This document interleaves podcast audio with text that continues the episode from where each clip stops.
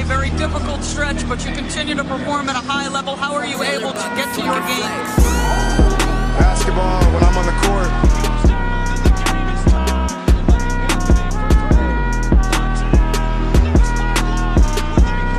Rebecca, in the future, when you interview me, can you please take off your damn heels? He said, I'll present you, provided you let me wear your heels. We'll save that for later.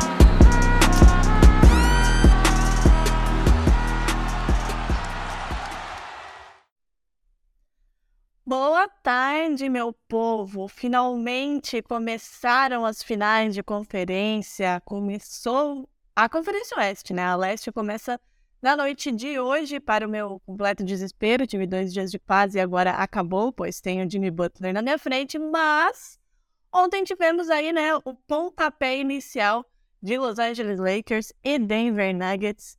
E eu vou começar já dando boa tarde e deixando um espaço reservado para que Agatha Máximo me diga em uma frase o que foi Nikola Jokic nesse primeiro jogo. Boa tarde, Agatha Máximo.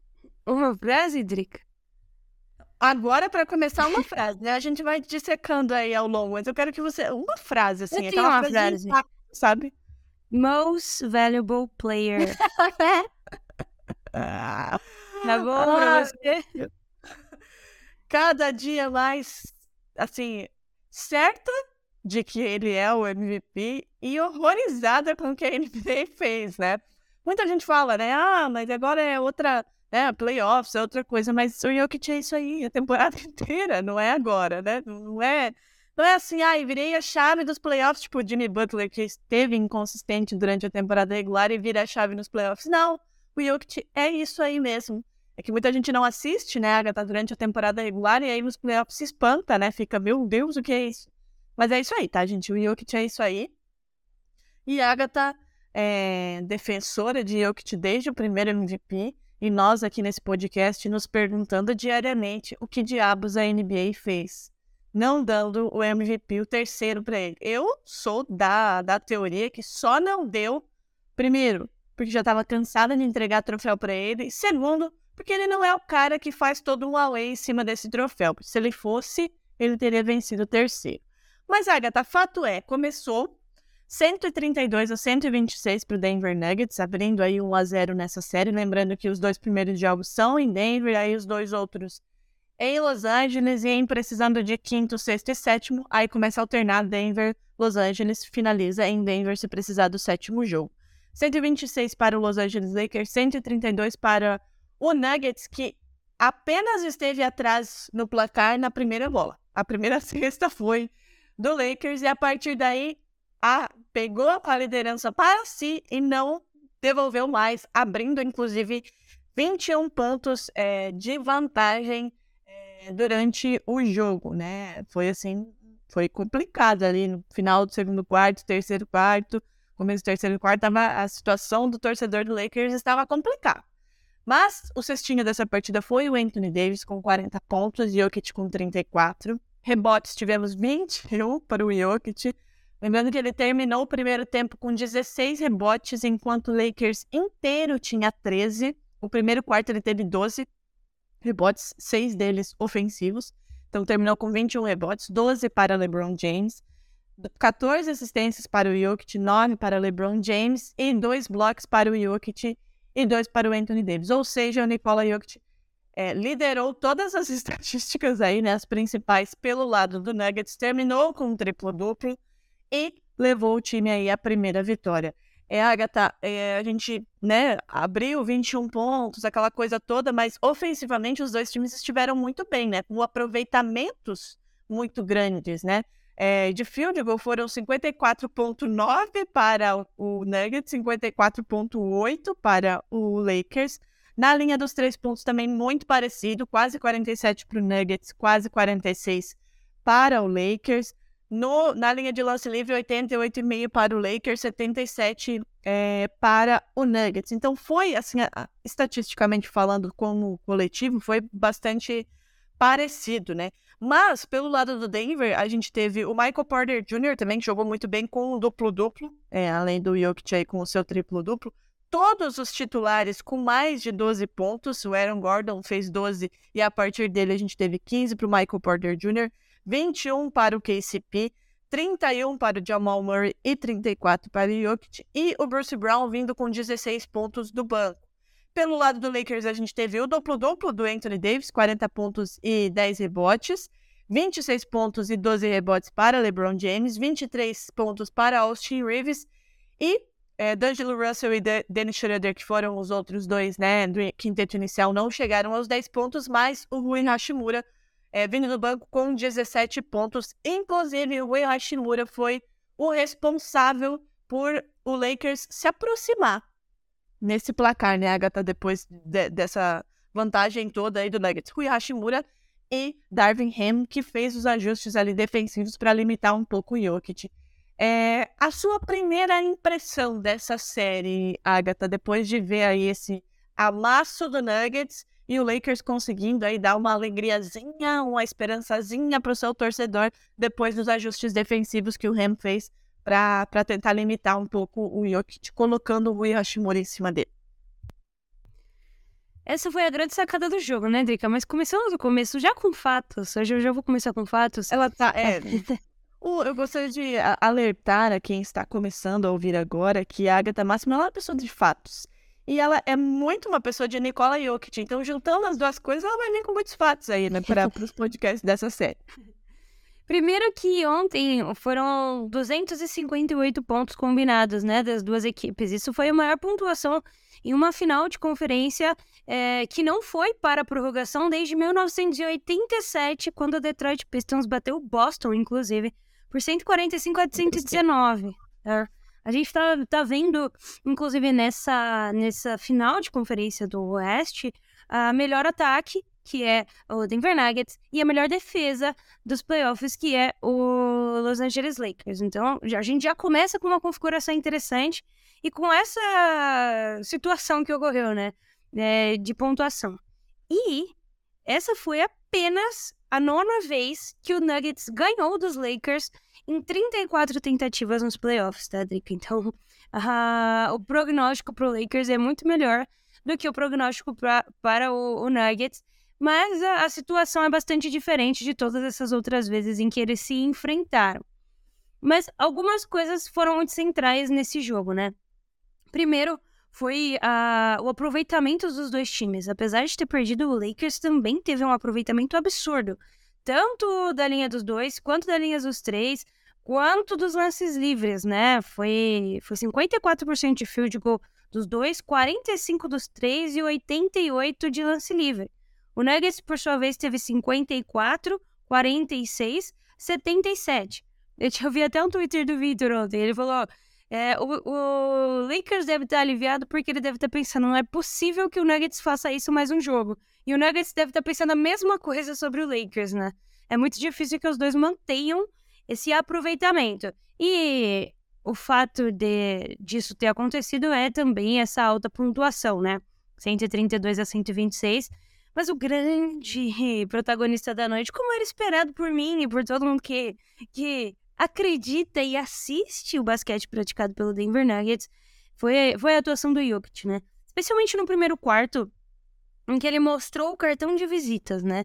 Ele estava como a, o filme, o último filme que ganhou o Oscar, né? Tudo em todo lugar ao mesmo tempo. O homem estava, inclusive esse vai ser o nome do episódio e ele estava presente para fazer absolutamente tudo. E 11, 11 rebotes já, né, no primeiro quarto. Tava dominante de fato no garrafão e foi dominante a partida inteira, né? Quando a gente pega essa totalidade de rebotes, foram 21 no total, sendo deles seis ofensivos, e você pega com, por exemplo, o Anthony Davis, que seria o seu concorrente direto nesses rebotes, o Davis terminou o jogo com 10. O Jokic foi para o intervalo, inclusive, com mais rebotes do que o time do, do Lakers tinha, né? E é justamente no intervalo que acontece a grande alteração do Devin Han. Devin Han para, observa o jogo e, e muda a forma como o Jokic estava sendo marcado. De início, primeiramente, pelo Anthony Davis, e não estava conseguindo fazer esse trabalho, primeiro da marcação e segundo da ajuda, né? Vindo com uma dobra para parar o Jokic, isso estava gerando aí não só os rebotes, mas também as cestas. E aí o Devin Han decide colocar o Rui Hashimura como marcador principal do Jokic e permitir que o Davis flutuasse pelo garrafão fazendo as ajudas. E isso casou perfeitamente bem. Tanto que no último quarto o Jokic teve 0 de 2 da quadra, arremessou apenas dois lances livres e quem teve que pegar a bola e decidir foi Jamal Murray, que a gente fala já já. Mas o fato é que o Jokic terminou com 34 pontos, 21 rebotes e 14 assistências.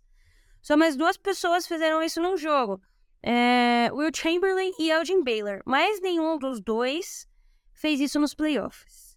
Então, assim, a gente começa o jogo de final com uma barra muito alta para o que pode ser feito. E o Lakers estava muito perdido até o intervalo, né, Drica? Mas a gente precisa falar também de como eles se ajustaram no segundo tempo e de como o Anthony Davis entregou ontem. É lógico que a, a atuação do Jokic ofusca, mas o cara fez 40 pontos e 10 rebotes, né? O LeBron James ficou a uma assistência de um triple-double.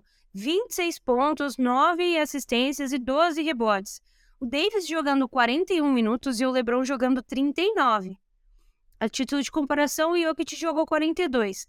Mas aí também fica esse questionamento, né, Drica? Já já vou falar das outras peças, mas falando dos três principais, até que ponto é saudável colocar as duas peças para jogar tudo isso?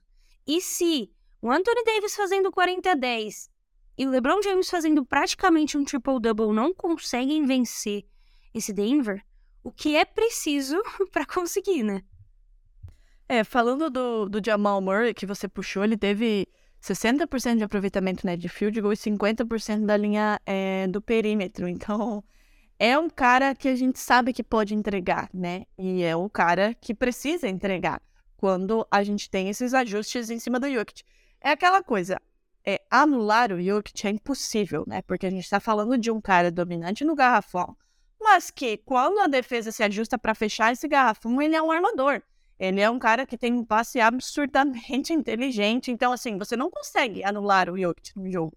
O que você consegue é minimizar algumas das armas dele, mas aí ele tem toda uma ajuda aí, né, ao seu lado para fazer com que esse jogo flua. A gente tem um Jamal Murray com, esse, com essa atuação de ontem, com esse aproveitamento. A gente tem todo o time contribuindo. Michael Porter Jr embora defensivamente lhe falte um pouco de inteligência, mas ele foi muito importante, né, é, ofensivamente, pegou 10 rebotes. O Aaron Gordon, que ficou ali né, na, na defesa do LeBron em vários momentos, né, tentando atrapalhar. É, o Bruce Brown, que ontem veio do banco muito bem. Então, assim, há peças. E aí, né, puxando também o seu outro questionamento com relação a até que ponto é saudável, né, manter os seus dois jogadores principais jogadores em quadra tanto tempo, eu acho que essa é uma das chaves dessa série. A gente sabe que LeBron James é LeBron James, né? Faz coisas que a gente não consegue imaginar que uma pessoa de 38 anos consiga fazer. Mas ele tem 38 anos, ele é um ser humano, né? E jogando nesse, nesse nível de, de minutagem, é, é, é quase que óbvio que uma hora a coisa vai pesar. Né? Até aqui, tanto na temporada regular como nos playoffs, ele veio dosando essa, essa, essa minutagem, né? Veio dosando a quantidade de jogos, a quantidade de tempo em quadra. Mas agora, contra um time tão potente, com peças tão potentes e um entorno tão é, é, consistente, ele vai ter que jogar mais se esse Lakers quiser passar. E aí, ele, ele vai sentir o peso desses 38 anos de carregar esse time? A gente falou até aqui é, desde a trade deadline que o, o, Lakers se tornou um time, né? Depois da trade deadline e por isso está na final com muitos méritos, como a gente já falou no último episódio, né? Teve totais méritos de passar pelo Warriors em seis jogos, mas é preciso que essas peças coadjuvantes elas de fato ajudem e ajudem muito, porque do outro lado agora você tem um time muito forte, muito consistente. Não que o Warriors não fosse, mas tem muita gente oscilando no Warriors, né? O Jordan Poole, que é para ser um desses caras, fez uma série horrorosa do lado do Nuggets. Não, a gente tem caras crescendo né? Assim como a gente teve do Lakers até aqui. Então esses caras vão ter que ajudar. O D'Angelo Russell vai ter que fazer mais do que oito pontos, nenhum rebote e três assistências. O Dennis Schroeder, que é muito importante defensivamente, vai ter que entregar mais do que só defensivamente, né? É, o Lonnie Walker, que né, brilhou em um dos jogos da série contra o Warriors, entregou seis pontos e, e dois rebotes apenas vindo do banco. Então, assim, todo mundo vai ter que ajudar. Porque não tem como deixar um LeBron James todo esse tempo em quadra. Ele tem 38 anos. De novo, a gente sabe do que ele é capaz. Mas ele tem 38 anos jogando com um time que é muito físico e que ontem, em vários momentos da partida, acelerou e abriu vantagem. Né? Então, assim, é um time que joga de uma maneira muito inteligente, muito bem treinado, sabe acelerar na hora certa, é um dos times mais lentos, mas sabe acelerar no momento certo do jogo. Então, é, é esse entorno vai ter que fazer o que fez até aqui, né, Agatha? Exatamente, Drica. O que me deixa é, tranquila em saber que o Lakers vai ainda oferecer algum tipo de resistência. Eu acho que a Laker Nation também deve ter ficado feliz no final do jogo, né? É óbvio que queria vencer, mas ali no intervalo a coisa estava muito mais feia do que o resultado final, né? No final, o Lakers mostrou que é capaz de fazer os ajustes e é capaz de vencer. Foi o fato de, da maioria desses coadjuvantes ainda não terem entregado tudo que eles podem entregar. Você olhava ontem para o jogo, de repente o Pope estava metendo uma bola de três espírita. O Bruce Brown, então, batendo para dentro, arremessando, dancando, fazendo de tudo. Michael Porter Jr. a gente já conhece, o Aaron Gordon também. Além de contribuir com 12 pontos, contribuiu com 3 rebotes e 3 assistências. Então, a gente teve, tem aí uma configuração de muitos jogadores ajudando, auxiliando de fato na pontuação do Denver Nuggets e também nas outras estatísticas. Por exemplo, ontem o, o Jokic pegou 21 rebotes, mas o Michael, Michael Porter Jr. pegou 10. Jamal Murray pegou 5, o Bruce Brown pegou 4. Você vê uma distribuição né, de rebotes nesse sentido. Você olha para o Lakers, o LeBron teve 12, o Anthony Davis teve 10. Quem teve mais além disso foi o Schroeder com 3 e Austin Rivers com 1. Um pouco menos distribuído essa parte dos rebotes, levando em consideração que você tem um Rui Hashimura dentro de quadra, um Vanderbilt. Vanderbilt pegou um, para não ser é, injusta. E a mesma coisa nas assistências, né? Os times estão conseguindo distribuir bem.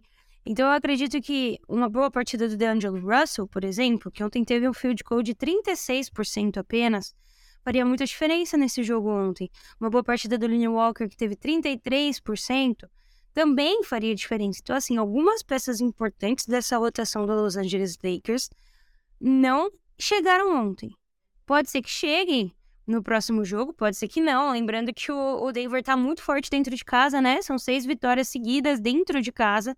Não perde em casa de fato, então vai para mais uma partida com muita moral, né? Para chegar em Los Angeles num 2 a 0 que é importantíssimo, porque o, o Denver Nuggets, Trica, a gente tá falando de uma, de uma configuração, de um matchup de final de conferência muito histórico. O Lakers é o time que mais chegou em finais da NBA e o Denver Nuggets nunca chegou numa final da NBA. Essa é a diferença central, né? A gente tá falando de, de dois times que, que querem muito, né? Um defendendo o seu legado, até porque o Celtics pode chegar ali, desempatar de novo, e o outro podendo fazer o que nunca foi feito, sabe? O Jokic vai se tornar, de fato, um herói ao lado de Jamal Murray, KCP, Bruce Brown, Michael Porter Jr. e companhia, só pelo fato deles chegarem na final, nem seria vencer. Então tem muita coisa em jogo para esse Nuggets e é preciso fazer a lição de casa em casa, né?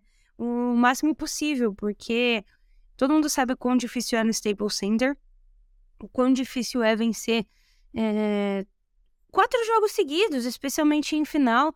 E esse Lakers está embalado, tá?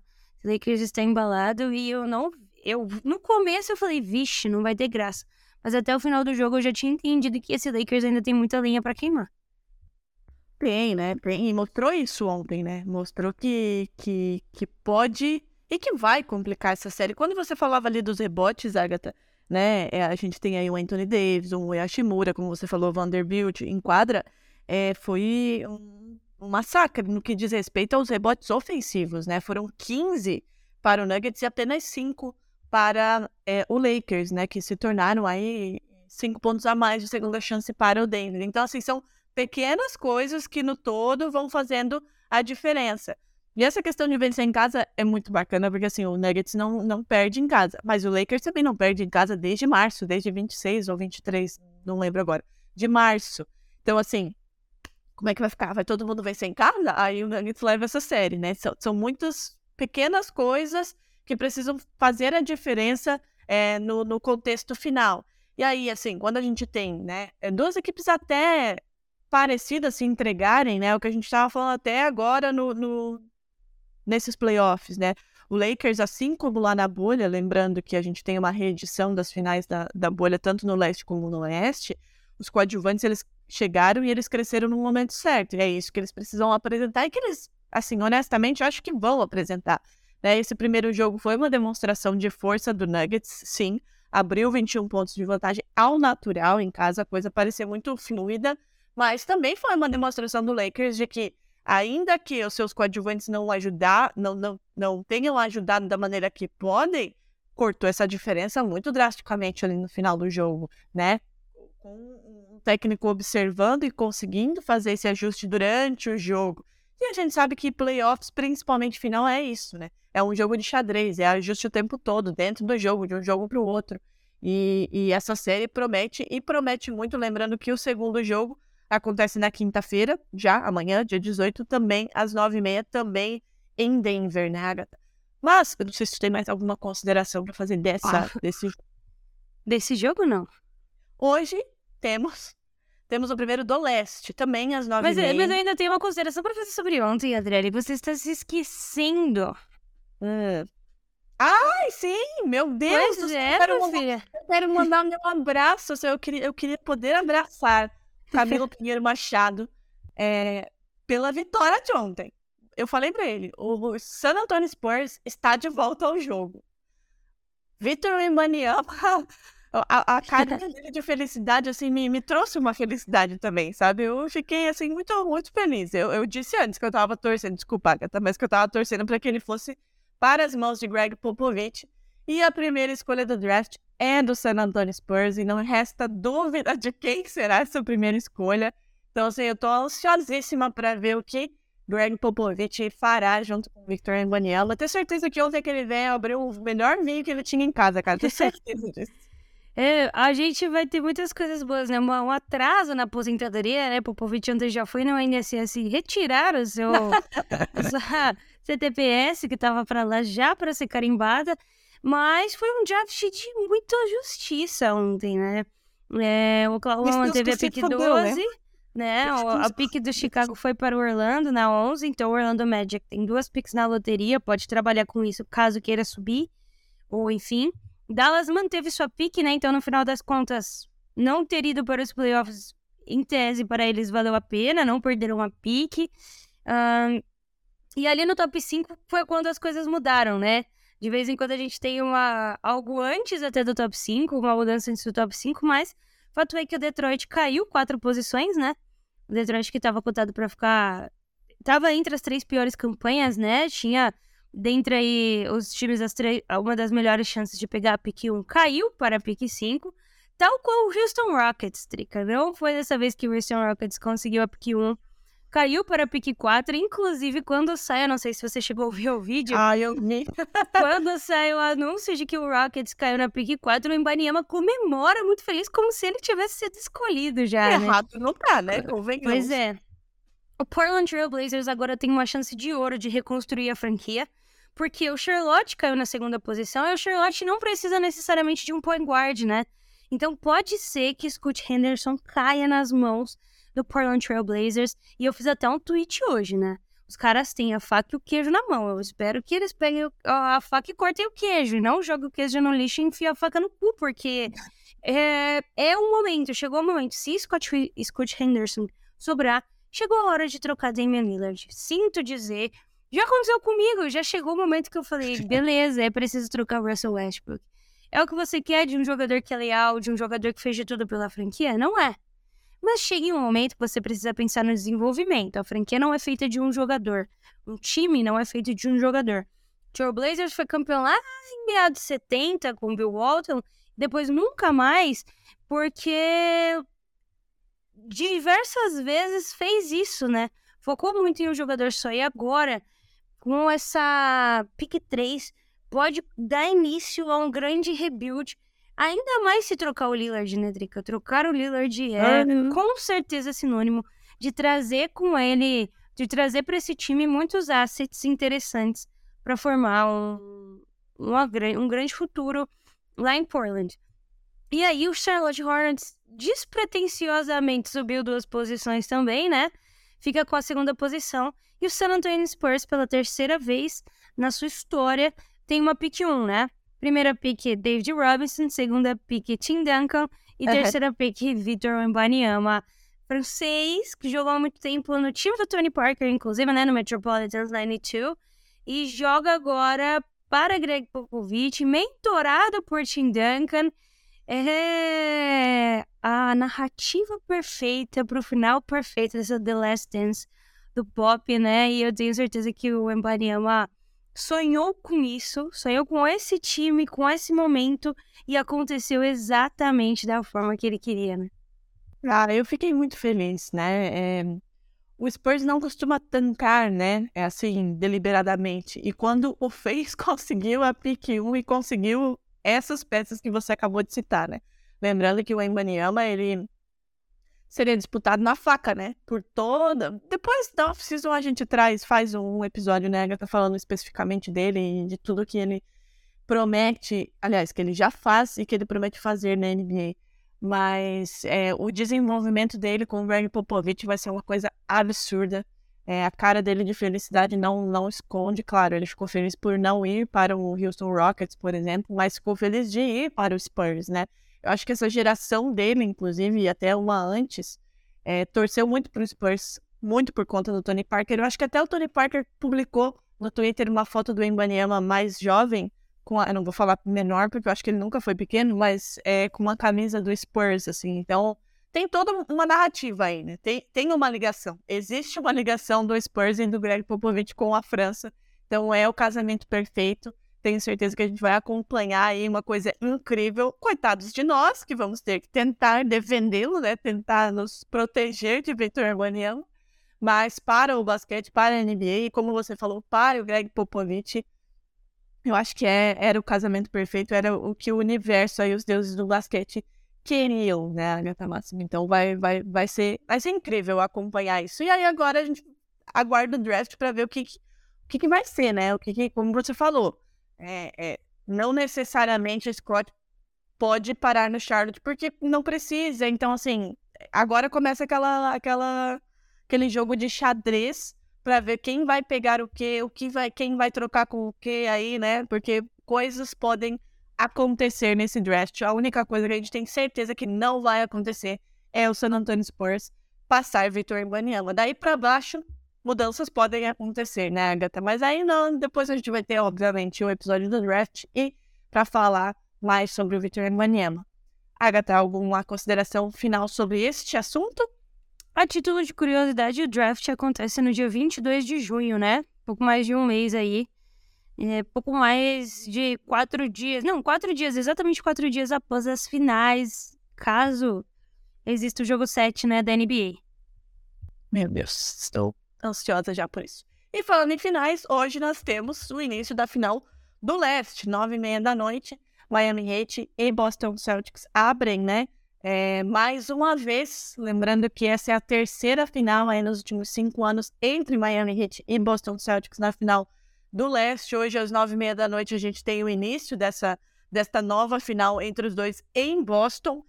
Muita expectativa, né, Agatha? Eu quero dizer que eu estou emputecida com a ESPN americana, fazendo umas projeções que eu não sei de onde eles tiram esses números, para ser bem honesta. Colocaram Eu coloquei como... 4x2, tá? Em respeito a Jimmy Butler, porque eu acho que a gente não pode faltar com respeito Jamais! Eu falei relação aqui, ao homem, né? eu falei aqui Mas- medo dele e reitero, continuo com medo dele. Não, não, não, não é porque chegamos na final que não tenho medo dele, continuo com medo dele. Mas a ESPN americana me veio com 3% de chance pro Heat. Não sei se eles não estão assistindo o Jimmy Butler jogar, não sei o que tá acontecendo, né? Só pode, porque não é possível. 3%, gente, é muito desrespeito, né? Não é assim que as coisas funcionam. Tem Jimmy Butler, tem o, o Kyle Lowry, que é chato de jogar também. né? Tem Duncan Robinson, que vai virar o Stephen Curry, tenho a mais absoluta certeza, na falta de Tyler Hero vai ser ele. Tem um Ban Adebayo crescendo e crescendo muito. Tem Eric Spoelstra, né, que não quero nem falar, não quero nem comparar com o meu técnico, que é para não passar vergonha. Enfim, vai ser uma série incrível, mais uma vez, né, nos, nessas últimas três finais aí, duas finais, tá um a um. Miami Heat ganhou na bolha, Celtics ganhou ano passado, então vai ser, tem ainda essa rivalidade, né, tem esse, esse tempero a mais. Vai ser com certeza uma grande final do leste e hoje começa. Hoje começa meu sofrimento. E eu nem vou poder assistir o jogo hoje. Você acredita no negócio desse? Vixe, Maria. Eu assistirei por você, torcerei por você. Muito obrigada. E vai dar, vai dar tudo certo, Zica. Pode ser que demore um pouco mais do que esperado, porque Jimmy Butler gosta desse tipo de desaforo. Mas vai acontecer. Estou confiante no meu posto tudo após o, a, a grande partida de Jason Tatum, que era o que a gente estava pedindo, né? Quem É. ouve a gente todo dia sabe o quanto a gente cornetou o homem e falou que ele Até precisava entregar. até eu. Acreditem. E é isso. Então é isso. Amanhã a gente volta para falar dessa final é, do leste. Reforçar o convite NBA House abrindo. E os dois primeiros jogos nós teremos o time completo, né, Agatha? Exatamente. Então, quem tá, prepare. quem tá se preparando para ir para NBA House, jogo 1 e jogo 2, estaremos em peso é, por lá. Venham conversar com a gente. Não, não aconselho se meu time chegar na final e perder de conversar comigo depois do jogo. Talvez não seja uma boa ideia, mas enfim, vamos que vamos. Amanhã a gente volta, Agatha. Voltamos. Voltamos amanhã para falar dessa final do leste, desse primeiro jogo. Um beijo.